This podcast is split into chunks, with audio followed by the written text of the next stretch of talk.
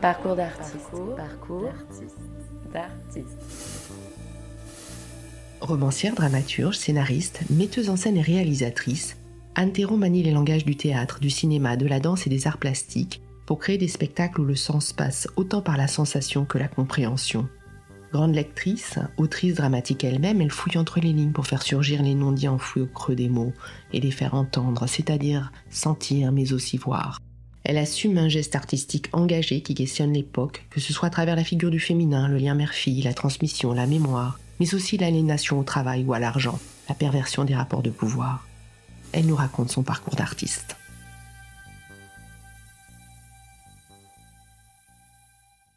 Bonjour Interron. Bonjour Gunilla. Vous êtes metteuse en scène depuis plus de 20 ans, mais c'est par l'écriture que vous avez fait votre entrée sur la scène artistique en publiant plusieurs romans dans les années 80. Figure et les plaisirs du corps chez Bûcher-Chastel, la trahison de Frédégonde chez Grasset, puis Faux papier chez De Noël. On sait pourtant peu de choses sur vous. Euh, vous êtes originaire de Cambrai. Voilà, c'est un premier élément. Alors comment êtes-vous venu à l'écriture? Je pense qu'au-delà même d'avoir le désir d'écrire ou de faire de la mise en scène, j'ai toujours eu ce sentiment que j'étais né dans ce monde par erreur, que ce n'était pas du tout un monde qui me convenait et que donc j'ai toujours eu euh, le besoin, c'est même pas un hobby ni quoi que ce soit, ça a été un besoin, ça a été très radical de créer autre chose. Pourquoi ce sentiment que le monde n'était pas fait pour vous? C'est parce que parce que le monde est un est un système euh, extrêmement violent d'affrontement, de, de besoin de reconnaissance, euh, de trajet. De... Il y a un endroit où je me suis jamais vraiment senti à ma place. Aujourd'hui, j'ai abdiqué, je vis, je vis avec ça, euh, mais mm, il a fallu sortir de ce monde-là, de cette violence-là. Sortir par l'écriture, donc euh, comme un geste de survie en autodidacte? Totalement en autodidacte. En fait, j'ai passé un bac littéraire et puis j'ai fait un tout petit peu de droit.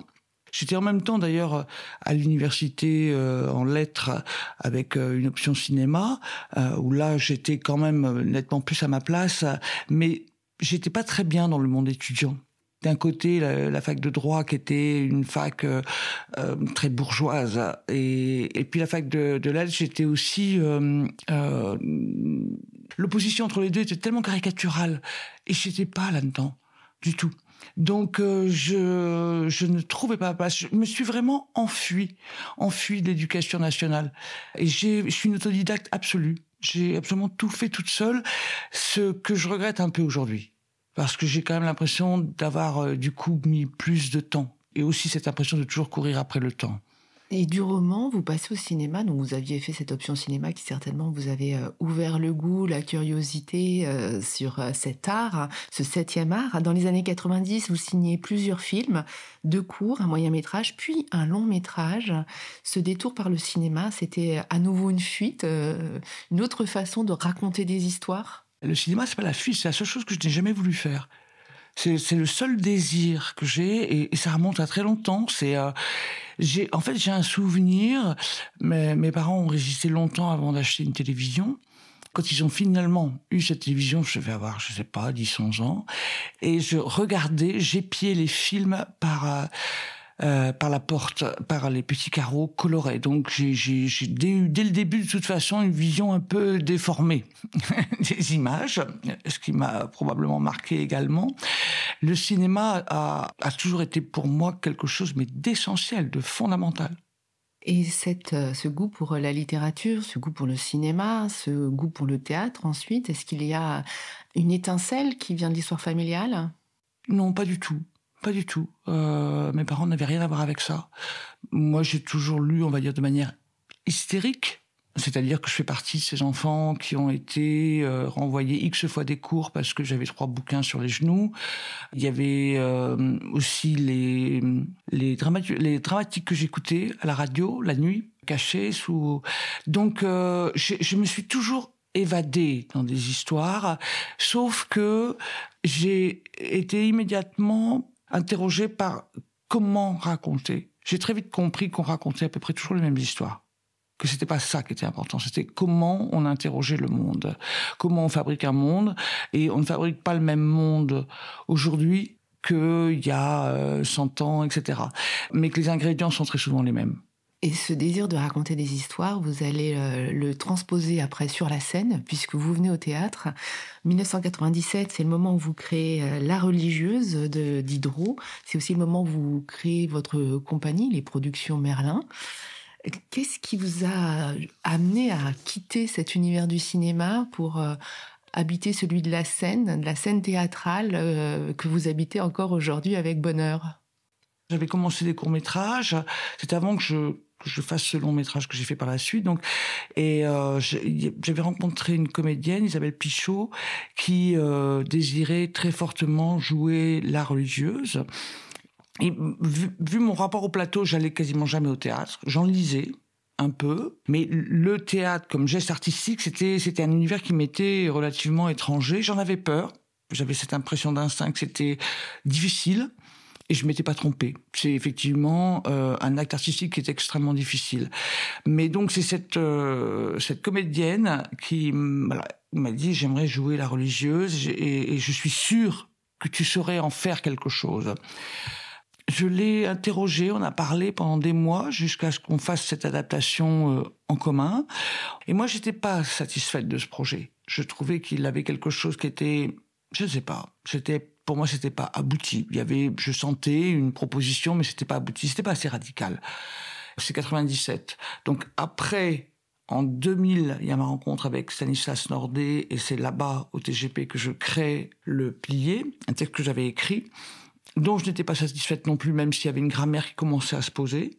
Et je retourne à chaque fois au cinéma, puisque ça me semble être vraiment l'endroit, mon territoire. Euh, et j'ai toujours été convaincue qu'on creusait un territoire plutôt que d'essayer de l'agrandir. Et puis, après ce long métrage, et surtout après la mort de Marie Trintignant, avec qui j'étais très liée, c'est mon équipe qui m'a ramené au théâtre en me disant tu n'as jamais été satisfaite de ce qu'on faisait vas-y, il faut que tu y retournes. Et là, j'ai fait cette religieuse en 2004 avec Marie-Laure Crochant. Et là, je suis arrivé à un objet qui enfin m'intéressait. Mais moi, je suis arrivé là, c'était très radical en me disant, si cette fois-ci, tu n'es pas contente de ce travail, c'est terminé. C'est la dernière tentative, la troisième, c'est la dernière. Et là, je suis entré en théâtre. Alors c'est pas n'importe quel texte que vous montez. La religieuse de Diderot fit scandale lors de sa publication posthume en 1796. C'est un roman mémoire qui raconte la lutte de Suzanne Simonin, enfant légitime qui vit recluse dans un couvent pour réparer la faute de sa mère. Et donc c'est autant de l'injustice d'un destin que l'aliénation d'une institution qui sont pointées dans ce, dans ce texte. Et on trouve un thème qui me semble tout à fait fondateur de votre travail euh, au théâtre, c'est-à-dire dire la question du féminin que vous travaillez à plusieurs reprises dans différents aspects. Euh, il y a le pilier euh, qui euh, s'inspire de l'ouvrage de Marie-Louise Fleischer, La femme masquée par Brecht, un peu oubliée derrière la statue. Masquée et révélée. Masquée et révélée. Ensuite, deux ans plus tard, 2006, c'est Antigone hors la loi d'après Sophocle. C'est ensuite une de vos propres créations, Amour Variation. Ensuite, c'est Jackie qui est ce texte d'Elfried Jelinek qui examine la figure de Jackie Kennedy, les enjeux d'image, les enjeux de construction d'identité. Euh, il y a ensuite Andromaque. Donc on a toute une série de, euh, spectacles, euh, d'objets, comme vous les appelez, ces objets scéniques qui vont questionner le féminin. Qu'est-ce que vous cherchez à travers ces spectacles-là? C'est quoi? C'est qui? Je, suis obsédée par ça. Je suis obsédée par le fait qu'on est constitué par sa mémoire et que ça n'est pas une femme, mais ce sont beaucoup de femmes à l'intérieur de nous. Je, parle du, sexe, du genre que je connais et dans lequel je, suis à l'aise. Je suis, femme et je suis très heureuse d'être une femme. Mon travail, c'est quelque chose comme le cri des femmes. Je me rends compte là avec le Iphigénie de Thiago Rodriguez, très fortement. À chaque fois, ça revient. Il y a vraiment cette histoire de mémoire. Catherine Dan me disait euh, à quel point je travaillais le hors-champ, l'inconscient. L'inconscient était très important pour moi, vraiment. Tout ce qui n'est pas dit. En fait, ce qui m'intéresse au théâtre, c'est de faire entendre le texte et de faire plus encore entendre ce qui n'est pas dit. D'où ce travail de hors-champ et d'où ce, ce travail artistique de mise en scène de l'invisible. Parmi les nœuds que vous auscultez avec euh, beaucoup d'obstination et beaucoup de pertinence et de force, il y a la relation euh, fille-mère, mère-fille. Euh, on la trouve euh, évidemment dans Antigone, puisque vous faites un parallèle entre la figure d'Antigone, qui va finir par, euh, se pendre, et sa mère, Jocaste, qui se pend. Donc on, voit qu'il y a dans votre travail, et on le retrouvera ensuite plus tard avec À la trace en 2018, avec ce texte d'Alexandra Badea, il y a cette quête qui faufile un petit peu votre travail de spectacle en spectacle. Oui, je pense que c'est fondamental, le rapport des, femmes à leur mère, dans la mémoire, dans ce qui nous constitue, dans la répétition de la transgression, ou au contraire, dans l'opposition. Enfin bref, à chaque fois que j'écris ou même que je mets en scène, je m'interroge de pourquoi je le fais. Qu'est-ce qui, chez moi, euh, déclenche cette nécessité? La, nécessité du geste artistique, je vais même plus en discuter, c'est comme ça. Le jour où j'arrête d'écrire et de faire de la mise en scène, je vais mourir. Et ça, c'est aussi simple que ça. Mais pour en revenir à, Antigone et Jocaste, je me, je me demandais d'où venait cette transgression, cette, cette, radicalité chez, euh, chez Antigone. Parce que Créon, c'est quand même un sacré morceau, quoi. Et dans son rapport à Jocaste, cette femme absente, hein, et cette femme qui visiblement a été très admirée par ses enfants, on sent de l'amour euh, très au sens concret du terme entre Jocaste, entre Oedipe, entre les quatre enfants. Et tout d'un coup, en relisant euh, les textes qui précédaient Antigone, je me suis dit mais elle savait. Jocaste savait ce qu'elle faisait quand elle a épousé Oedipe. Et ça m'a porté. C'est-à-dire que, que c'est peut-être la la, la pire des choses. Pour Oedipe, c'est pas simplement d'avoir effectivement procréé avec sa mère, c'est d'avoir couché avec une femme qui savait parfaitement qui il était. Et quand, quand elle protège ses frères, c'est cette transgression absolue. C'est-à-dire que de toute façon, elle ne sera jamais au niveau de sa mère, qui a défié absolument toutes les lois qui organisent la société, quoi. C'est pas un texte que je trouve pleinement réussi. C'est une mise en scène euh, qui était très fragile, mais euh, le, c'était une mise en scène très importante pour moi de, de ça, du hors-champ, de l'inconscient, de l'interdiction, etc. Oui. Dans ce rapport euh, mère-fille euh, qui nous constitue, comme vous dites, qui contribue à être, euh, à définir ce qu'on est, par opposition, il y a chez ces femmes rebelles, ces filles rebelles, l'émancipation, c'est-à-dire le, le, libre arbitre qu'elles vont conquérir, la transgression qu'elles vont affirmer finalement. Est-ce que c'est ce geste ultime qui vous passionne et qui fait que on fait du théâtre pour éveiller les consciences et puis euh, euh, ouvrir un peu euh, les yeux de chacun sur sa propre condition, ses propres enfermements Il est indispensable que les femmes se, se, rendent autonomes. Et donc l'éducation, et donc, etc. Et que, et que ne jamais oublier que c'est nous, les femmes, qui faisons le monde. Je veux dire, c'est nous qui éduquons les enfants. Et ça, c'est fondamental. Avoir un enfant est un acte politique, c'est évident tout ça, c'est ça a à voir avec comment on fabrique le monde, comment on en est responsable. Après, ma plus grande et probablement seule ambition, c'est effectivement de fabriquer de la mémoire. Moi, je suis constitué par tous ces textes que j'ai lus, par tous ces films que j'ai vus, par ces peintures, par, par ces moments où, où je décolle enfin de cette immanence, enfin de ce que je suis moi. Donc si, si effectivement notre cette ambition collective, c'est de fabriquer des objets où le spectateur est emporté. Alors le point de départ, c'est évidemment la langue, c'est l'écriture, c'est le comédien, le corps du comédien comme instrument du texte, je veux dire. Mais euh, la dramaturgie est composée de bien plus d'autres entrées que simplement ces entrées-là, quoi. Et effectivement, c'est faire entendre ça, faire entendre quelque chose d'autre. Dans se faire entendre quelque chose d'autre, vous affirmez aussi une démarche très en prise avec les questions euh, qui travaillent la société. En 2008, par exemple, vous allez créer Abattoir de Manuela Fressine qui euh, s'intéresse aux conditions de travail. Euh, on voit deux ouvriers qui s'abîment euh, les corps usés par euh, euh, ce travail dans les abattoirs, mais c'est aussi l'argent que vous créez d'après Christophe Tarkos, mm. qui est un texte très ambigu aussi sur ce... Mm. L'argent et la valeur sublime.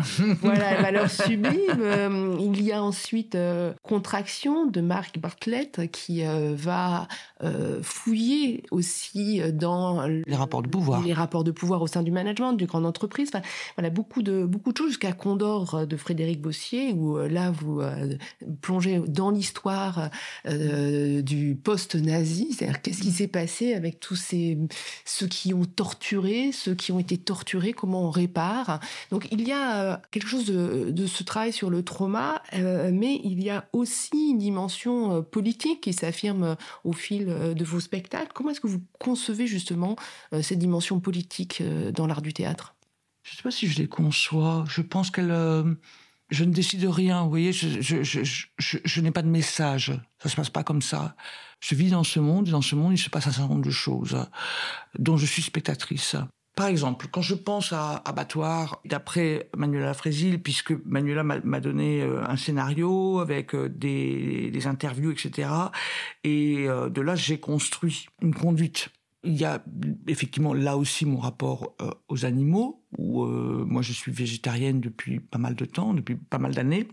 Mais ce qui est très étonnant, c'est dans les conditions de travail d'abattoir. Et là, je viens de lire Feuillet d'usine de Joseph Pontus, qui est un texte absolument magnifique, mais absolument magnifique.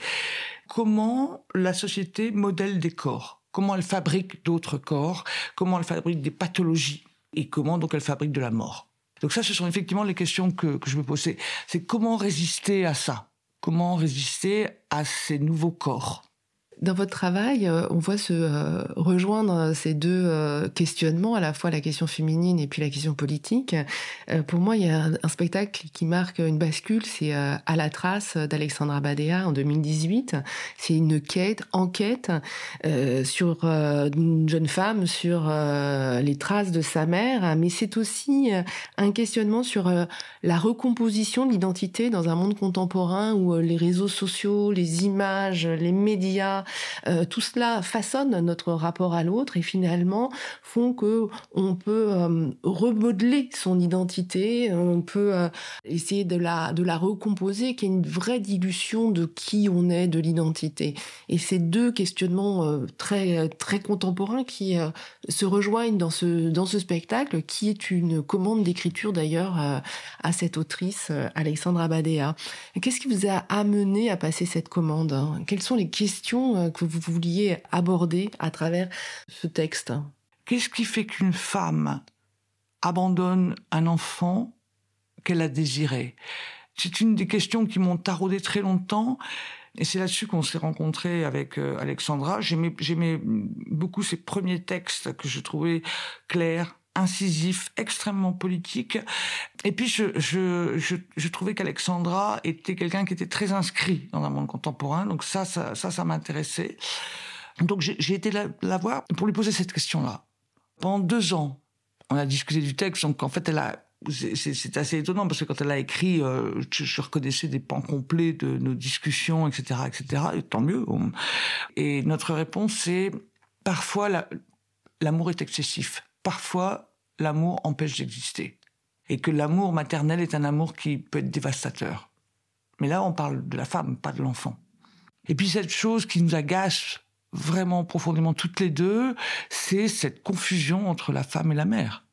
Moi, j'ai un fils, Alexandra n'a pas d'enfant, donc nous parlions de deux endroits différents, et finalement nous étions très proches quant à notre ressenti. C'est-à-dire que moi, je me sens avant tout une femme, avant d'être une mère, même si euh, cet enfant, je l'ai absolument voulu, et j'ai euh, la chance d'avoir un rapport extrêmement fort avec mon fils.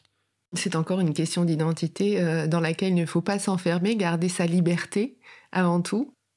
C'est encore trop simple comme, comme concept. Je ne sais pas comment expliquer. C'est de continuer à exister. Je veux dire, c'est encore plus fort que simplement être libre, de ne pas disparaître dans la maternité. Et en fait, il y avait, il y a eu un texte à un moment donné quand on était justement en train de réfléchir à tout ça, où Alexandra m'a dit, oh, il y, a, y a un article, faut que tu ça, et des, des femmes israéliennes avaient écrit pour dire qu'elles regrettaient d'être mères, pour dire que, que ce qu'elles vivaient, cette, cette, angoisse par rapport aux enfants, cette, chose, etc., qu'elles étaient dépossédées d'elles-mêmes. Elles ne pouvaient plus qu'être dans ce malheur, dans ce manque, dans ce... Et comment être mère en, restant un être autonome? Dans vos choix de mise en scène, euh, il y a beaucoup d'auteurs euh, vivants avec lesquels vous collaborez. Alexandra Badea, mais il y a aussi euh, Sonia euh, Chiambretto, Pauline Perrade, euh, dont vous avez créé le texte à la carabine. Là aussi, il est question de dire non, il est question de radicalité sur un sujet très en prise avec la société, puisque c'est la question du consentement. Est-ce que une jeune fille qui euh, va dans une fête foraine avec un camarade de son frère et qui finit par la violer, est-ce que elle est consentante? C'est parti d'un fait divers Pauline Perrade l'a écrit parce que ça l'a révolté, que cette jeune fille euh, ait été jugée comme consentante et donc c'est un texte extrêmement fort sur euh, sur ce sujet. Là aussi, c'est important pour vous de prendre non pas position, mais en tout cas de faire entendre ces voix-là. C'est très important de, les faire entendre, mais pas ailleurs que ce que ce qu'elles sont. Le, texte est extrêmement radical. C'est une proposition qu'on m'a faite. J'avais déjà travaillé sur un texte de Pauline, déjà sur une proposition qui avait été faite par euh, le Théâtre de Strasbourg, et c'était euh, une de mes créations que je préfère, qui était une mise en espace euh, de bois impériaux. Et j'aime j'aime la violence folle de Pauline. J'aime sa radicalité, j'aime la fluidité de son écriture, mais ce qui est très délicat quand on est metteur en scène, c'est que pour l'écriture garde toute sa force, il faut surtout pas enfler le propos. Les profs étaient terrifiés, c'était c'était euh, une, commande dans, le protocole euh, éducation et proximité, quelque chose comme ça, bon, initié par le théâtre de la Colline, euh, la Comédie de Reims et le théâtre national de Strasbourg j'avais commandé un texte à Pauline sur la violence, les femmes. Il lui avait proposé de travailler avec moi. Elle avait, elle m'a tout de suite appelé en me disant Anna, on, voilà, on va, on va retravailler ensemble. J'ai tout de suite dit oui. Enfin, voilà, il y a, il y a des gens qu'on rencontre et on sait que s'il y a une autre opportunité, on saute dessus, quoi elle m'avait parlé de cette histoire de consentement, etc. Je lui avais dit, il faut que je fasse un casting. Euh, je peux pas le faire au dernier moment. Je vais prendre un garçon, une fille, etc. Elle m'avait dit, non, tu, prends des filles. Tu prends juste deux filles. Et puis le texte arrive, et au bout d'une page ou deux, je me dis, euh, c'est une fille, un garçon. Et, donc sur le coup, j'ai une espèce de, petit moment de panique en me disant, mince, c'est un peu tard pour rien. Et puis je continue à lire, j'ai dit, non, bien évidemment, il faut que ça soit joué par deux filles, parce que c'est du théâtre. Et c'est là où c'est absolument passionnant. C'est que l'endroit du théâtre est l'endroit de la fable, de la fiction. Ce n'est pas un endroit de vérité. C'est un endroit de déclenchement. C'est un endroit d'interrogation. En tout cas, il y a, quelque chose où là, on a pu euh, aller au bout. Et, et d'ailleurs, la pièce est extrêmement violente. Et elle peut se terminer comme un appel au meurtre. Ce qui n'est pas le cas. C'est simplement mettre en scène, se réapproprier la violence subie, mais en faire un geste artistique. Et à la carabine, qui est, qui, est, dans un tout petit budget, etc., il n'y a pas une once de graisse, ni dans le texte, ni dans la mise en scène. Et on, on entend le texte, on l'entend ô combien. Et vous, vous aimez aussi beaucoup discuter, me semble-t-il, avec euh, les auteurs euh, d'aujourd'hui. On parlait de euh, Pauline Perrade pour À la carabine, Sonia Chiambetto dont on a parlé tout à l'heure, Frédéric Vossier, Christophe Pellet. C'est important ce dialogue avec les auteurs d'aujourd'hui pour vous, pour en tant que metteuse en scène, en tant que lectrice? C'est plus important comme lectrice qu'en termes de dialogue. Je dialogue pas beaucoup avec les auteurs. J'ai besoin de lire des textes du texte contemporain, ça c'est évident j'entends le texte contemporain, je l'entends. Et je, ne sais mettre en scène que ce que j'entends et ce que je vois. Euh, donc, euh, donc euh, les, les, textes dits classiques, de surcroît, je n'ai pas d'éducation théâtrale. Je suis ignare, totalement. C'est vraiment le, le texte contemporain qui me passionne. C'est sa langue, c'est le son d'aujourd'hui. Et comment vous avez entendu Iphigénie de Thiago Rodriguez que vous mettez en scène pour le Festival d'Avignon? C'était il y a longtemps parce que j'avais même pas encore fini à la trace. J'étais, je savais qu'il y avait Condor derrière. Euh, et je lis ce texte et je suis bouleversé, mais bouleversé. Au début, j'ai même pas pensé à le mettre en scène d'abord parce que c'est un projet cher. C'est un gros projet, neuf comédiens sur le plateau, etc. Et moi, je suis quelqu'un qui fait des objets chers. J'ai des grosses équipes. Donc, euh, je me disais, j'aurais jamais, j'ai pas suffisamment de notoriété pour pour arriver à, à, monter ça. Et je voyais bien que personne ne montait Thiago Rodriguez. Donc, je me disais, est-ce qu'il va accepter? Et donc, j'ai rencontré Thiago, euh, mais il y a Ça fait déjà un bout de temps, quoi. Je, je sais pas, plusieurs années, quoi. En lui disant, d'ailleurs, Thiago, je, je, je, fais pas du tout le même travail que toi au plateau, quoi. Donc, euh, aussi te prévenir. Et Thiago m'a dit une chose très belle. Il m'a dit, bah, tu, tu, vois ce, ce, dont on parlait, l'intuition. Mon intuition me dit que tu vas monter cette pièce.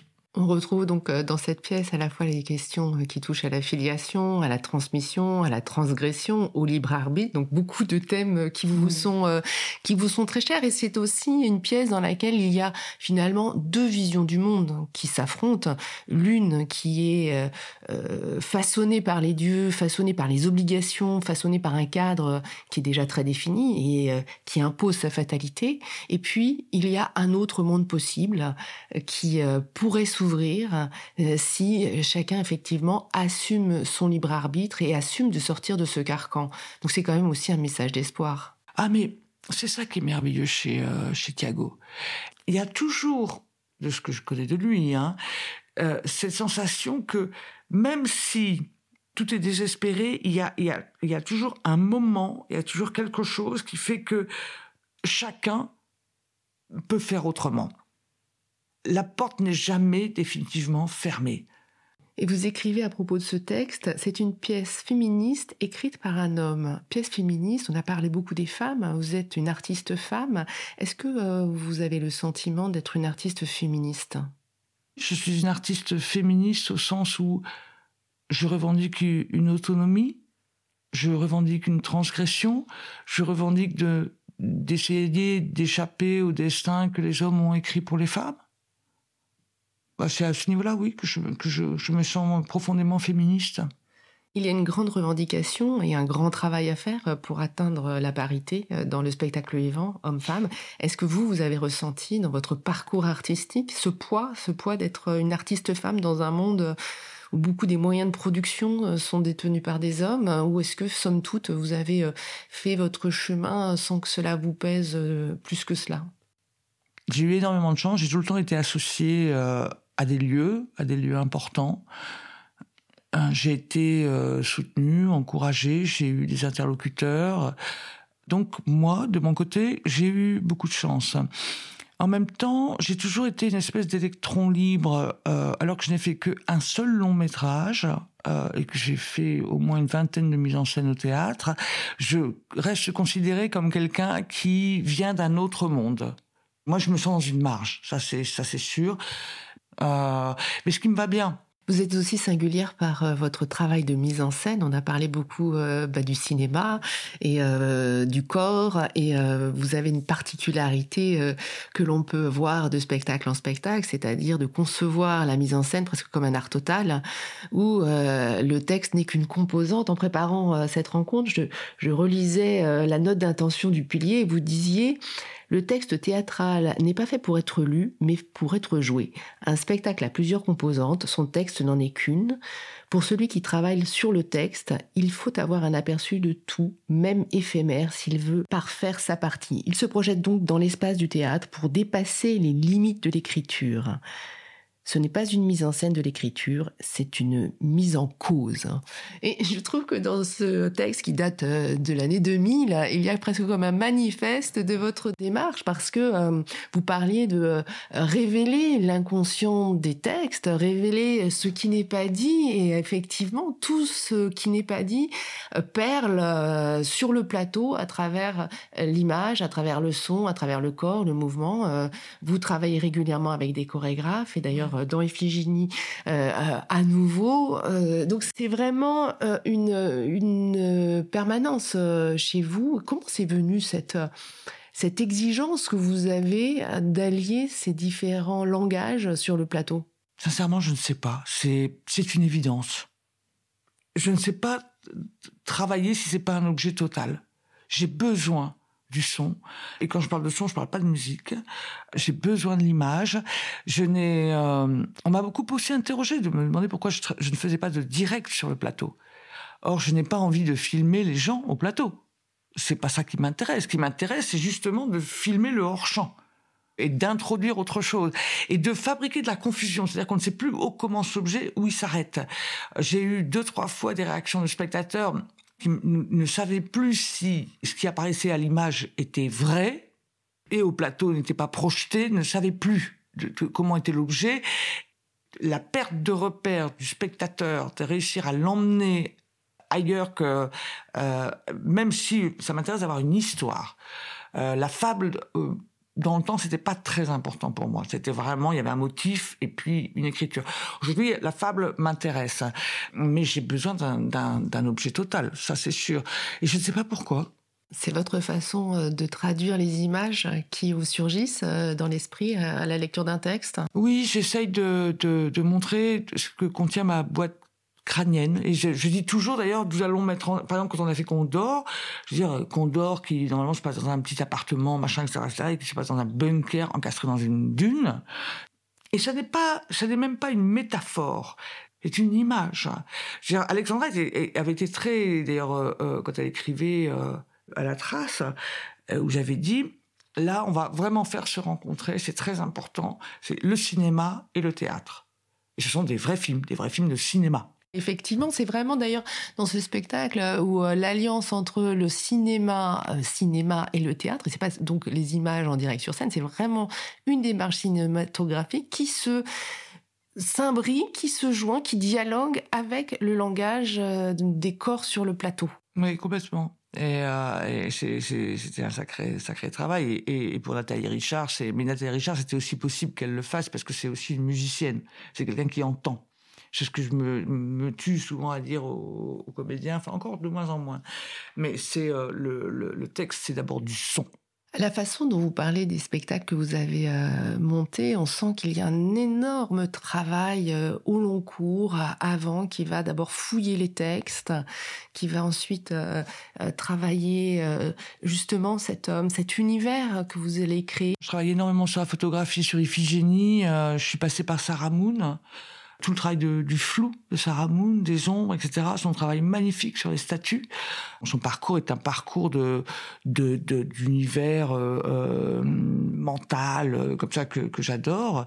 Et puis euh, et puis il y a eu ma rencontre avec euh, Harry Gruyart, qui est un photographe belge flamand qui vit à Paris.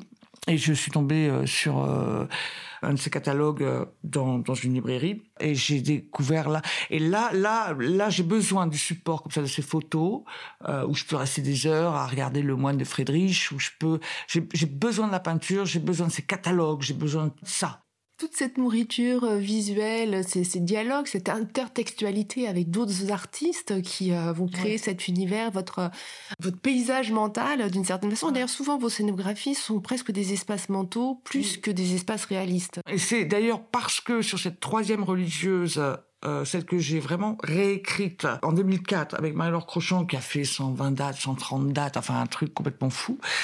C'est là où vraiment je, me suis aperçu que je j'arrivais pas à faire avec euh, avec du décor. Je travaille euh, de la scénographie et non pas du décor. Le décor qui serait une reproduction d'une certaine réalité, euh, alors que la scénographie c'est une gestion de l'espace. Et qui dit gestion de l'espace, c'est pour moi l'ouverture sur des espaces invisibles. Dans vos relectures de mythes, euh, je pense par exemple à Antigone, mais c'était aussi euh, très présent dans la religieuse et peut-être dans d'autres euh, pièces, il y a presque une lecture psychanalytique qui s'opère. Alors est-ce que la psychanalyse a été un, un, outil de lecture important pour vous dans les œuvres que vous avez créées? Il y a quelque chose qui me fascine puisque j'étais moi-même en analyse pendant très très très longtemps avec euh, des arrêts, des, des reprises et j'ai eu la chance d'avoir un interlocuteur, un analyste qui était qui est un homme euh, formidable. Je peux même dire que j'ai l'impression que c'est un homme qui m'a sauvé la vie. Et, et quand on s'entend dire certaines choses, c'est c'est qu'on est comme un propre inconnu. On est, on est son propre inconnu. Je est un autre, c'est vraiment ça, quoi. C'est vraiment ça. Et à ce niveau-là, oui, la, psychanalyse est fondamentale pour moi, totalement. Mais, mais j'en ai moins besoin aujourd'hui parce que je, je me sens pas, me sens pas apaisé. Je suis quelqu'un en souffrance et ça, ça, ça restera jamais. Mais j'ai moins besoin de, de j'ai moins besoin de disséquer. J'ai moins besoin de ça. J'ai, voilà, je, je raconte. J'essaye juste d'emmener les gens dans un monde. Et vous emmenez aussi un collectif d'acteurs. Sur Ephigénie, neuf acteurs et actrices sur le plateau. Oh my God. Comment vous faites pour euh, emmener les acteurs euh, concrètement? C'est quoi votre processus de travail avec eux? J'ai pas, j'ai pas de processus. Même s'ils le savent avant, il y a toujours ce moment où ils se rendent compte que tout est là. Et qu'en fait, d'une certaine manière, on fait du cinéma. On fait de l'image, on fait du son, on fait de la lumière, euh, et, on fait eux. Non, c'est pas, c'est pas, on fait et on fait eux. On fait eux, c'est, c'est ce sur quoi ça se construit. Hum. Et c'est d'ailleurs pour ça que pour moi, c'est, c'est impensable de changer d'acteur. Et puis il y a cette phrase magnifique de comment elle s'appelle cette, cette euh, philosophe euh, Fleury qui dit personne n'est indispensable, chacun est irremplaçable. Ça c'est un de mes credos. C'est un texte qui a été aussi fondamental pour moi. Et là ils sont donc euh, tous sur le plateau, donc quand même quand ils ne jouent pas sur dans cette. Mais ils jouent même quand ils ne jouent pas. Voilà, et c'est justement cette position particulière où l'acteur est à la fois sur le plateau il n'est pas personnage, il est acteur, il va redevenir personnage, donc euh, une sorte euh, de euh, fluidité qui se crée entre le hors-champ et ce qui se passe sur sur le plateau. Vous qui aimez beaucoup travailler sur le sur le hors-champ, c'est une façon encore de l'aborder différemment par rapport à d'autres mises en scène que vous avez réalisées? Bah, j'avais travaillé un peu comme ça quand j'ai monté euh, euh, Le garçon girafe, qui est un texte que j'adore de, Christophe Pelé. J'avais monté à l'école du CNS. Mais c'est vraiment du, hors-champ. Dire, le texte de Thiago est à un autre endroit. Ce sont des comédiens qui euh, se disent, bon voilà, la seule chose dont on soit sûr, la tragédie se termine mal. Et en fait, dès le début, il y a cette espèce d'espoir absolument colossal qui est, ils vont changer l'histoire ils vont changer l'histoire. Donc, comment je comment je dirige? Là, évidemment, il y a eu un peu un travail à la table. C'est pas ce que je préfère, loin de là. Moi, j'aime avoir les corps au plateau. Mais ça a été très intéressant ce travail à la table parce que moi, j'ai cherché aussi l'origine du texte de Thiago. Donc, je suis reparti sur Racine et sur Euripide. Plus sur Euripide parce qu'en fait, Racine est assez loin. C'est disséquer, mais c'est surtout positionner les corps, d'où ça parle, au sens concret. Voilà.